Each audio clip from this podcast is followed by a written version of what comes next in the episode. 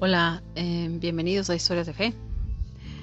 Hoy les tengo una historia muy interesante eh, del libro de Sor Manuel, eh, Escandalosa Misericordia. Y la historia se llama Madre es tuyo. Esto sucedió en Fredonia, en el estado de Kansas, de Estados Unidos, el 18 de octubre de 1985. Dice, el padre Steven cura párroco de la parroquia del Sagrado Corazón debe rendirse ante la evidencia. Se ha equivocado por completo y ha malgastado su vida. Un fracaso rotundo. Cuando ha llegado aquella abrumadora toma de conciencia. Todo comenzó en una carretera muy transitada de Kansas. Víctima de un choque contra una camioneta, fue expulsado de su automóvil y aterrizó en un campo vecino por no llevar abrochado su cinturón. La providencia permitió que una enfermera muy competente estuviera detrás de él. Al verlo volar por el aire, se detuvo de inmediato y corrió en su ayuda. Gracias a su acertado diagnóstico, pudo aconsejar a los socorristas que lo, movilizaran con sumo cuidado, porque cualquier movimiento brusco podría paralizarlo de por vida. Efectivamente, esta enfermera se había dado cuenta de que el accidentado tenía una gran conmoción cerebral debido al impacto y una fractura en las vértebras cervicales. Si le movían la cabeza, por poco que fuera, moriría asfixiado en el acto. Ya habían perdido, ya había perdido el conocimiento. Como en el servicio de urgencias más próximo no contaba con la infraestructura necesaria, los médicos decidieron transportarlo en helicóptero al servicio de traumatología de un gran hospital. Aunque temieran que no sobreviviría al traslado, estimaban que sus posibilidades de vida eran de un 15%, sin contar con la gracia de Dios. El padre Steven fue puesto en manos de un neurocirujano especializado en el tratamiento de fracturas cervicales, como la que él padecía, que se conocen por el nombre de fractura del ahorcado o fractura de Hangman. Tuvo que estar luego inmovilizado mediante dos dispositivos durante ocho largos meses Tenía cuatro tornillos en el cráneo a la altura de la frente que le sujetaban la cabeza, con una especie de corona de metal. De esta barra de metal partían cuatro varillas metálicas adheridas a un chaleco que le mantenía inmóvil todo el tórax. Estos dos aparatos permitían mantener su cuello alineado con el tórax e impedir todo movimiento corporal para que las cervicales pudieran soldarse. Nunca en su vida había sufrido tanto. Los médicos creían que permanecería acostado sobre su espalda, paralizado de la cabeza a los pies por el resto de su vida. Pero el Señor tenía otros planes para su sacerdote. La tarde del accidente, uno de sus parroquianos, que se encontraba justamente en Fredonia, en el primer hospital donde había sido conducido, viendo a su párroco en aquel estado crítico, dio el toque de alarma para poner a toda la parroquia en oración el templo permaneció abierto toda la noche. Los fieles sabían que su sacerdote se debatía entre la vida y la muerte y elevaron a Dios una oración incesante. Se rezó el rosario completo dos veces al día con este propósito. Incluso las iglesias protestantes, metodistas y menonitas oraron intensamente por él. Una vez de regreso en Fredonia, su convalecencia duró cerca de un año pero finalmente logró recuperarse. Un día, en que celebraba la misa matutina como de costumbre, le sorprendió un fenómeno totalmente sobrenatural. Se disponía a leer el Evangelio del día, un Evangelio que conocía de memoria, el de la parábola de la higuera que agota el suelo, en Lucas 13, 6, 9. Habla de un propietario que quería arrancar su higuera porque desde hace tres años no daba ningún fruto. La intervención del jardinero la salvó de la destrucción, porque intercedió y suplicó por una segunda oportunidad. Prometió echarle estiércol para que el árbol reviviera. En aquel preciso instante de la lectura, el padre Steven tuvo la impresión de acordarse de una conversación. Además, la página del leccionario se iluminó, se agrandó y se desprendió del libro, aproximándose a él.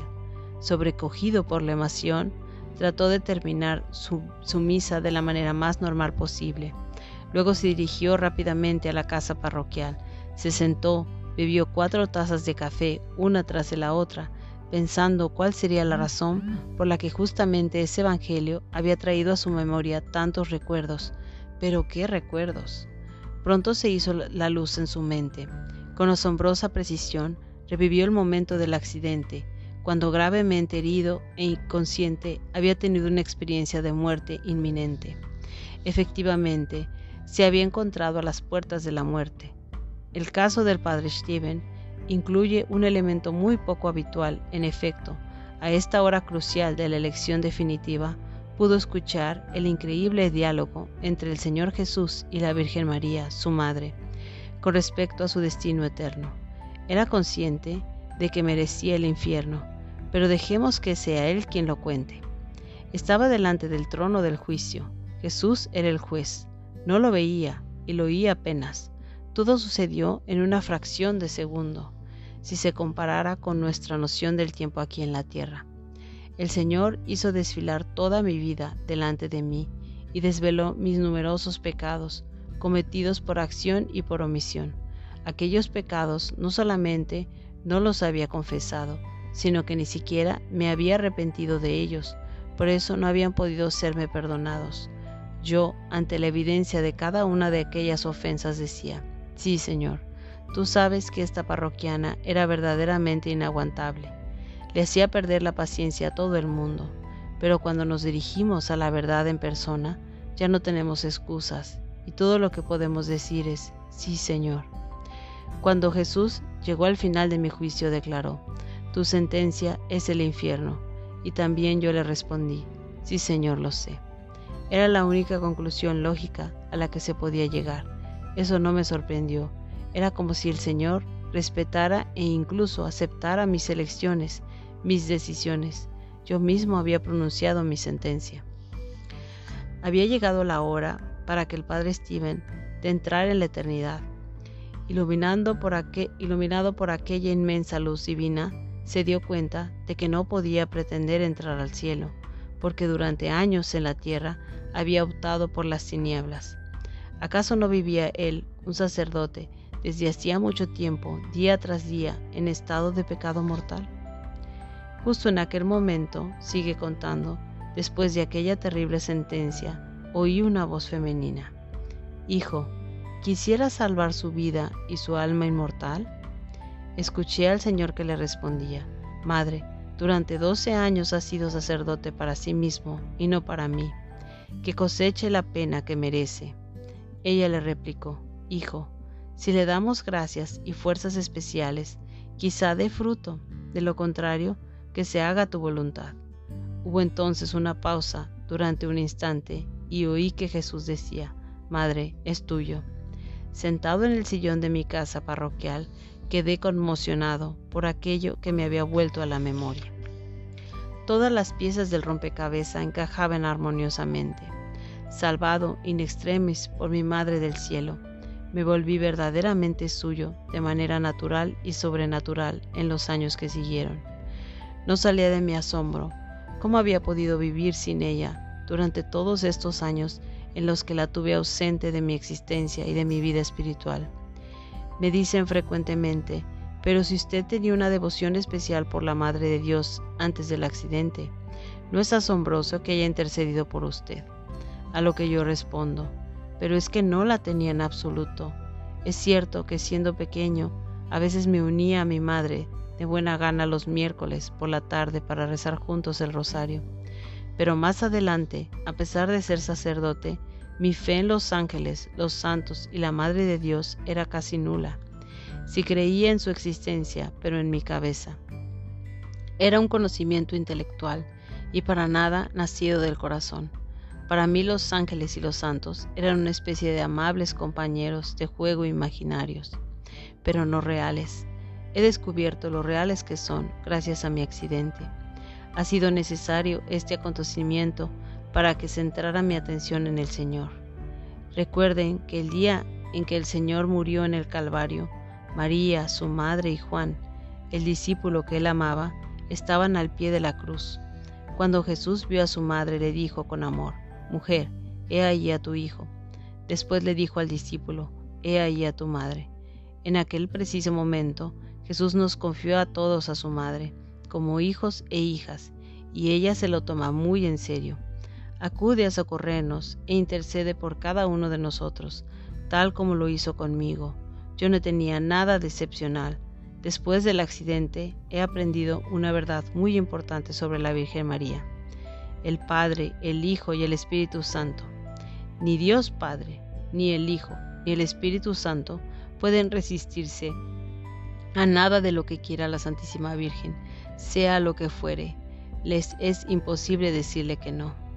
¿Qué poder de intercesión tiene la Madre de Dios en favor de sus hijos predilectos? Ella le consiguió al padre Stephen un pasaje de regreso a la tierra.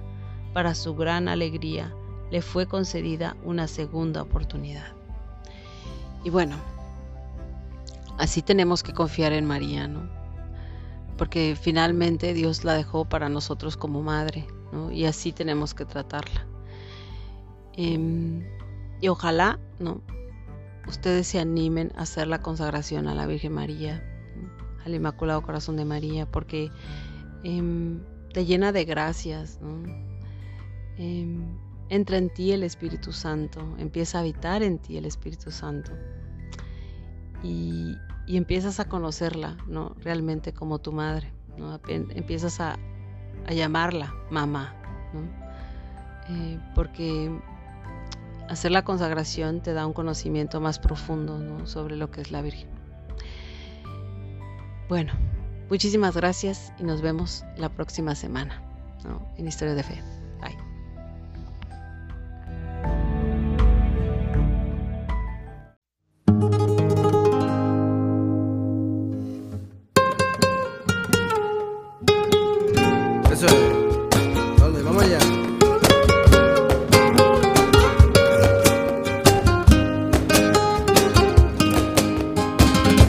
Llévame contigo a todos lados,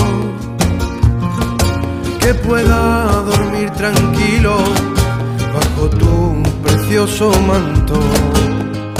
Y llévame contigo y no me sueltes de la mano. Y que cuando sienta frío, note tu cálido abrazo.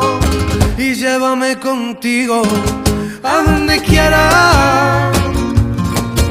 Y es que no hay mayor consuelo que una madre que te quiera y que algún día pudiera al cielo ir por tu escalera y entender que contigo, madre querida, valió la pena.